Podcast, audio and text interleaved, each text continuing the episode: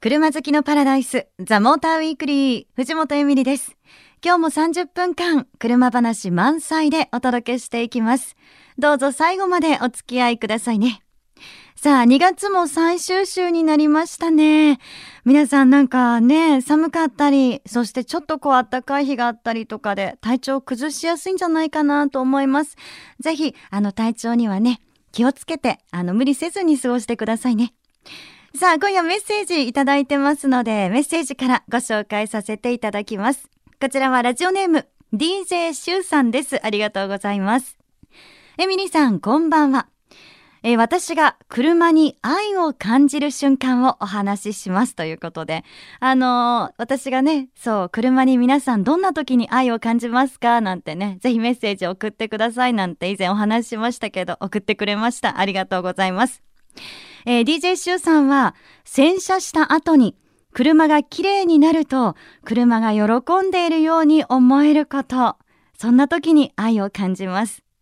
えー私のところに来てからすでに10万キロを数え、31万キロ超えのファンカーゴです。でも大好きなエリック・クラプトンの曲にちなんで、レイラと名付け愛車として毎日乗ってますという。わ、なんか読んでいてすごく私も微笑ましくなっちゃいますけど、31万キロ超えすごいですね。えー、私のチェロキーが15万キロ行きました。結構これもすごいよねなんて言ってたんだけど、いやいや倍以上ですもんね。まだまだね、これいけるんじゃないかなと思いますよね。こういう方がいるとね。で、先日私ね、あの、ちょうどたまたま50万キロ超えっていう車の持ち主さんにもお会いしたので、車、愛せば愛せる、ね、愛すほど頑張ってくれるんじゃないかななんてね、思ってしまいますよね。え、ラジオネーム DJ シュウさん、ありがとうございます。ファンカーゴこれからも可愛がってあげてくださいね。藤本エミリがお送りしているザ・モーターウィークリー。さて、この時間お話を伺うのは、モータージャーナリストの佐藤久美さんです。久美さんよろしくお願いします。よろしくお願いします。今日久美さんに来ていただいたのは、はい。あのー車、そして車を走らせる上でもすごく大切なものなのに、はい。意外となんか注目されてないというか、あの、もっともっと気遣った方がいいんじゃないかなっていうものについて取り上げていきたいなと思うんですけど、はい。はい。それはですね、はい。タイヤでございます。全くエミリちゃんに同感ですね。はいな。んかもうタイヤほどけなげな存在はないんじゃないかと私もいつも思うんですけど。けなげですよね。けなげですようね。まあ、あの車ってそのハンドル切れば曲がるし、はいアクセル踏めば進むしブレーキ踏めば止まりますよね。うんでもそれも全部あの地面にくっついてるタイヤを介してなんですね。はい。だからタイヤなしには車走らないんですけどもしかもねあの足元に黒くて丸くて地味に存在してるじゃないですか、はい。すっごい大事な機能部品なんですよねタイヤってう。んね、もでもあの外から見てもよくわかんないじゃないですか中身のそう性なんで能とすか違いが。はい。ね、もっともっと注目してほしいですよね。欲しいです。なんかタイヤがね、ちゃんとしてなきゃっていうのは聞いたことあるんだけど、でも実はよくわからないっていう人もね、たくさんいらっしゃるんじゃないかなと思うんですよね。はい、で、そこで今日は久美さんに、ちょっとその難しい話なんですけど、はい。まずタイヤ、うん見た目はこうみんな同じにね黒くて丸いからねね見えちゃいますすけど、はい、でも、あのー皆さんも例えば今の時期だったらそのスタッドレスタイヤなんていうのは聞いたことあると思うんですけど、はい、そういうふうにこう他にもタイヤにはいろいろ種類があるものなんですか？大きく分けて、まあ、いわゆるサマータイヤって言われてる普段アスファルト用のタイヤですよね。サマータイヤと、まあ、冬用のタイヤ。で冬用のタイヤの中には今エミリちゃんが言ったスタッドレスタイヤ、うん。他にもあのウィンタータイヤとかオールシーズンタイヤとか、えー呼ばれてるものもあります。で、はい。まあ、オールシーズンって日本ではあんまり使われてないんですけども、ええ。主にアメリカとかでメジャーなんですけども向こうってこうその雪の質が違ったりとかあるいはもうこう幹線道路を除雪されてて本当こう内までのちょっとの間とか、うんまあ、オールシーズンって名前の通り、まあ、あのどんな道でも走れちゃうから、えーあの便利は便利なんですけどただ日本の雪質って結構特殊なので、うん。でましてあの北海道とか行くとねあのいっぱい雪降るとことかあるじゃないですか。はいとやっぱりあの最近スタッドレスではあの氷の性能表情性能が結構求められたりとかして、はい。まあ、スタッドレスは割とこう日本の雪向けに作られてますね。あなるほど、うん。じゃあやっぱりそのその住んでるところ、はい。それぞれの国ならではそうですね。っ。ていうことなんですうん。ね。ヨーロッパだとやっぱりウィンタータイヤがメインだったりとかしますよね。かねそう考えるとタイヤももう種類とか言ったら本当にいろんなものがあるんだろうななんて思うんですけど、はい。例えばその走ったりとか、うんあとはこう燃費のことを考えたりとかそういったものっていうのもあるんですか、そうですね。あのそもそも車を買った時についてくるタイヤありますよね、はい。新車装着タイヤ。これっていうのはその車の性格とか性能に合わせてある程度作り込んだタイヤが多いんですね。うん。で、えーそれに対して、まあ、リプレイスと言われてますけどもタイヤショップとかで売ってるタイヤはあのもうちょっとその自分のニーズに合わせて選べる。要するに新車装着っていうのは割とこうオールラウンドな、えーバランスのいい性能が求められてるのに対して、うん。えー自分の後から買う時は例えばもうちょっと静かなタイヤがいいとかもうちょっとこう、えーしっかりグリップしてくれるのがいいとかはい。の思考に合わせて選ぶことができるんですけども、うん。まあ、あの大きく分けてタイヤやっぱそのコンフォート系快適性重視のタイヤ。はい。あるいはスポーティーなタイヤ、はい。まあそして最近では低燃費タイヤ。大体思考としてはそんな大きく、まあ、3方向に分けられるかなと思いますね。うん、久美さんやっぱりレーシングドライバーですからもうタイヤって言ったらスポーティータイヤオンリーとかなんですか？それがね、うん。あのそこがタイヤの難しさではい。例えば快適が売りのセダンにスポーツタイヤくっつけてもこれ全くマッチングが悪いわけなんですね。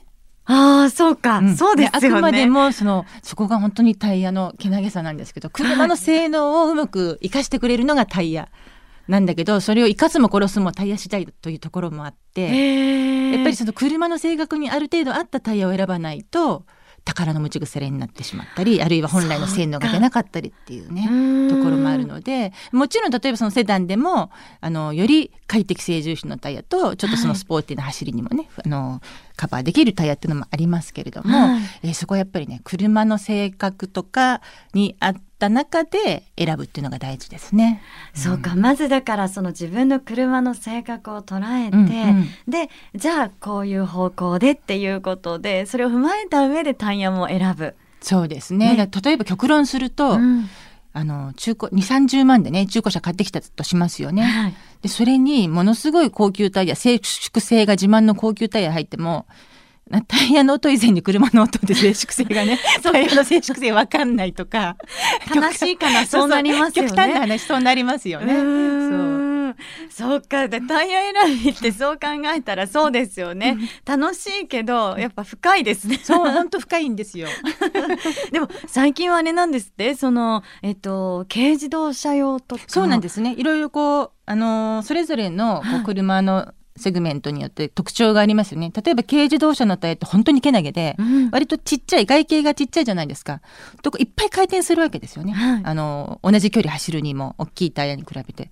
いっぱいガーッと回りますから、摩耗が早かったりとか、えっ、と、あとこう、変摩耗しちゃったりとかってそういう特徴があったりとかあるいはミニバンの場合は背が高いですよね。はいとこうそのふらつきやすかったりとかあるいはミニバンって人がいっぱい乗れますから重量が重くてこれまた減りやすかったりとかそういう特徴がありますよね。ではいそこをうまくカバーするような感じで、えー軽自動車専用とかミニバン専用とかそんなのも出てますね。へえ、うん。そのジャンルに合わせて。そうですね。そういうのって日本だけなんですか？どうなんですか？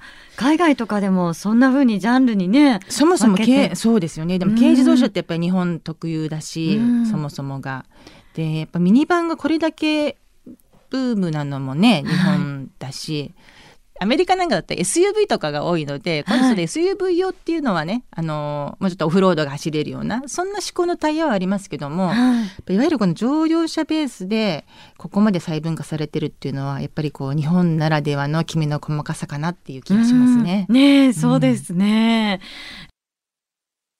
でそうだ。あとあの久美さん私最近聞いたものなんですけど、はい、ランフラットタイヤ。っうん、はい。ていうタイヤがねあるっていうことで。そうですね。これはあのものすごく乱暴な言い方をするとパンクしても走れるっていう、あのまあ、逆に言うとパンクしないタイヤなんですけれども。パンクしないタイヤ。そうですね。うんはい。あのいや普通例えば釘とか踏んじゃうとそこからどんどんこうエアが漏れてクショってタイヤ潰れちゃうじゃないですか。でそれがこう潰れないで走れるんですね。うんで非常に便利なんですけれども、はいえーただそのずっと永遠に使えるわけじゃないんですね。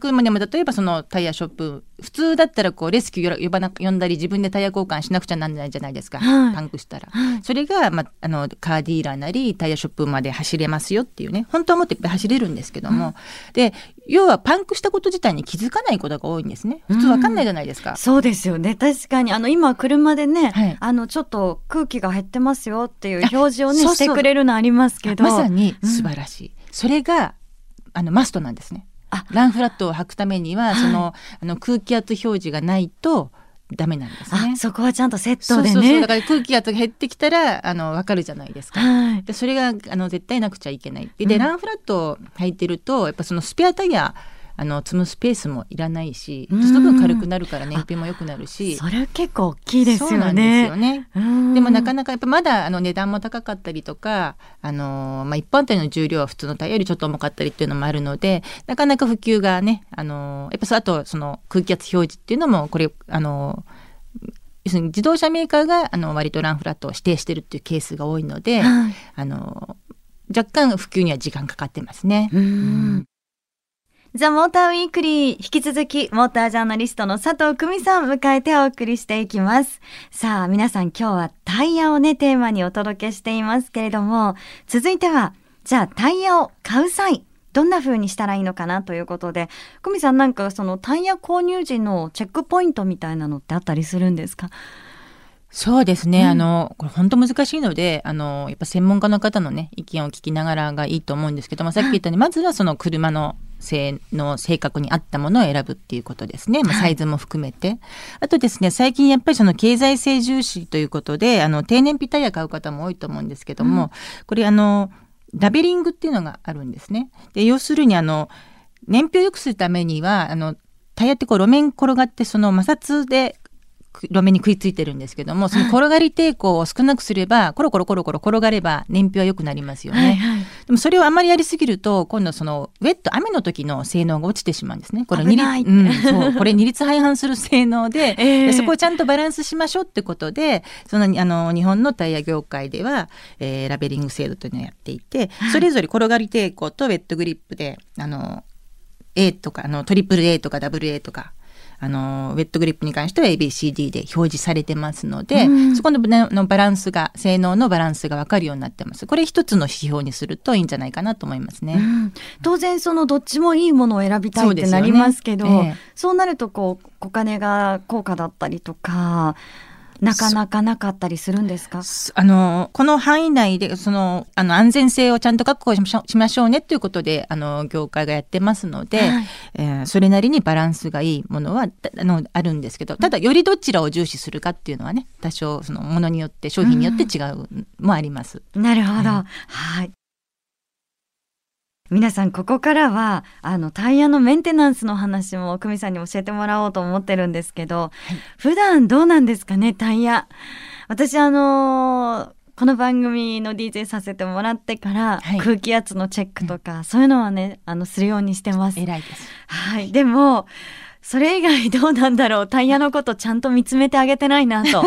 なんか改めてまた思っちゃったんですけど。そうですね。空気圧はもう本当月1回はチェックしてもらいたい。もうほっといてもうだいたい減ってっちゃうんですね。うん。それ以外にはあの残り溝ですね。あの摩耗はい。そこを残りの溝をチェックしてほしいなと思います。はい。で大体まあ新品タイヤってこう溝の深さってサマータイヤの場合78ミリくらいあるんですね。ものによって違いますけど。でそれがだんだんだんだん減ってきますので、まあ、目で見た感じであのこうデプスゲージってねもうあるんですけども、目で見て大体わかると思うので、えーあと変摩耗してないかうん。っていうのもねそのあたりもちょっとチェックしてほしいですね。うん、ななんか変摩耗って今思ったんですけど、はい。あれですか？こうタイヤってあの減りが早いタイヤもあるっていうことでその4本の中で。あそうですね、うん。あの乗り方とか使い方にもよるんですけども例えば駆動輪が早く減っちゃったりとかあるいはやたらこう水切りが多いとフロントが減っちゃったりとか そういうのもありますので、はい。あの前後でね、えー減りが違う場合はあのローテーションしてあげると、えーバランスよく減ってきますので、うん。買い替えの時もね4本こうバランスよく減らして一気に4本を買いた方が、えー何かと効率的ですよね。うん。ローテーションなんかはちょっと自分でするのはね大変なので。そうですね。あの、結構大変。同時にね二輪最低2本外さなきゃなんないので、えーあのまあ、車のディーラーさんとかタイヤショップに行ってやってもらった方がいいと思いますね。うん。他はどうですか？なんか例えばあのタイヤって、はい。そういえばどのぐらい持つのかなとかそうですよね。素朴な疑問でそういうね思う人もいこれるかも。本当に買い時がねあの難しいんですけれども、はいまあ、何千キロとかいうのもありますけども、えータイヤってあのこうスリップサインっていう三角マークがあるんですけども、はい。大体こう三分山って、まあ、30残り溝が30%でそのスリップサインが出てそこまでは使えますって言っているんですが、これはですねあくまでもその車検を通るっていう法規上の話なんですね。はい。で要するに性能を保証するもんじゃないんですね。そこをちょっと勘違いすると、はい。要はタイヤ減っていくとどんどん性能が当然劣化していきますよね。うん。で中でもあの怖いのはやっぱ雨ですね。ウェット性能が落ちていくんですね。その溝がなくなっていくと。あのは晴れた路面でむしろあのレースなんかではこの普通の溝付きのタイヤ使う時にもわざと減らしたりするんですね。えー。その方があの性能が上がるので、はい。乾いた路面では。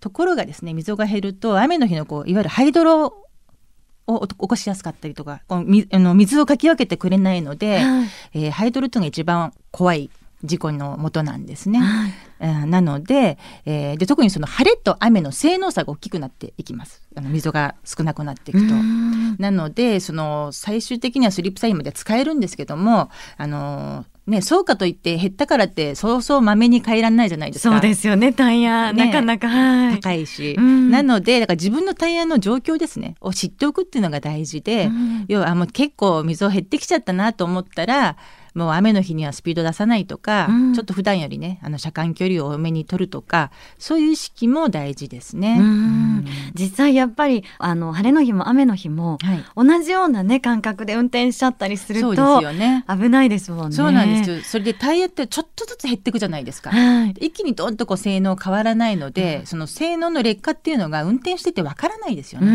ん、確かに。うん日々ねまして日々乗ってる人って昨日と今日でタイヤの、ね、数ミリ数ミリ減ってるかどうかわかりませんけども、ええその差ってわからないのでなので時々こう目で見てあのチェックしてあげるのが大事かなと思います。はい。あの、あと、運転をね、あんまり、私、車にあんまり乗らないから、はい、まあ、あんまり車で走ってないから、タイヤも大丈夫なんじゃないっていうふうに思っちゃう人もいるかもしれないんですけど、そういうそれが大きな間違いだと。そうですね。そういう方はあの目で見た時には確かに溝は減ってないのでまだ走れると思う思っちゃうんですけどもうんタイヤってゴムでできてますよね。でゴムってあの輪ゴムもあの古い輪ゴムってプチって切れちゃうじゃないですか。はいはい。で同じでやっぱゴムってこうあの硬化しちゃうんですね硬くなっちゃうそうするとやっぱタイヤ本来の性能が出づらくなるんですね。うんでこれ一概に何年とかあの言えないですね要はその置いてあるその保管状況によって全然違っちゃってはい。あの新品タイヤをですねコンディションのいい倉庫で保管しといたら4年経ってもあのゴムの効果が見られなかったっていう話も聞いたことあります。うんでも大体例えば車についてるとお日様に当たりますよね。うんそうするとやっぱりその効果が進みやすかったりするのでそのゴあのタイヤが置かれてる環境下にもよるんですけどもあんまりもうね5年以上経ったタイヤっていうのは、まあ、そのゴムが硬化して性能が落ちてる可能性も高いって考えた方がいいんじゃないかなと思います。はい。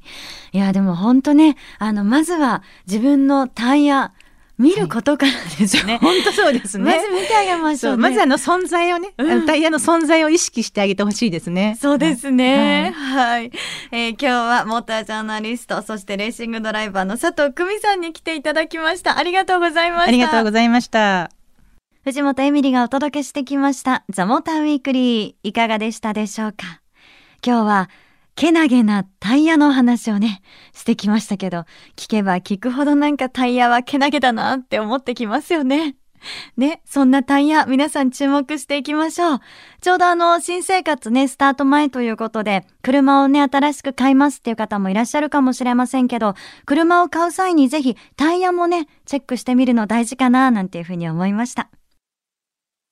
お送りしてきました、ザ・モーターウィークリー。え今日の放送は翌週番組サイト、ザ・モーター .jp にアップされますので、こちらもチェックお願いいたします。そして LINE アットにザ・モーターウィークリーのアカウント開設してます。番組情報など発信してますので、よかったら友達登録してくださいね。そして番組 Facebook にもぜひいいねをお願いします。ザ・モーターウィークリーではあなたからのメッセージお待ちしています。メールアドレスは tm.fmyokohama.co.jp ザ・モーターの頭文字 tm.fmyokohama.co.jp です。愛車自慢や好きなドライブスポット、こんな車を特集してほしいなど、ぜひ具体的な車種を書いて送ってくださいね。採用された方には番組オリジナルステッカーをプレゼントします。たくさんのメッセージお待ちしています。それでは皆さん、良い休日ドライブを。ザ・モーターウィークリー。お相手は藤本エミリでした。また来週。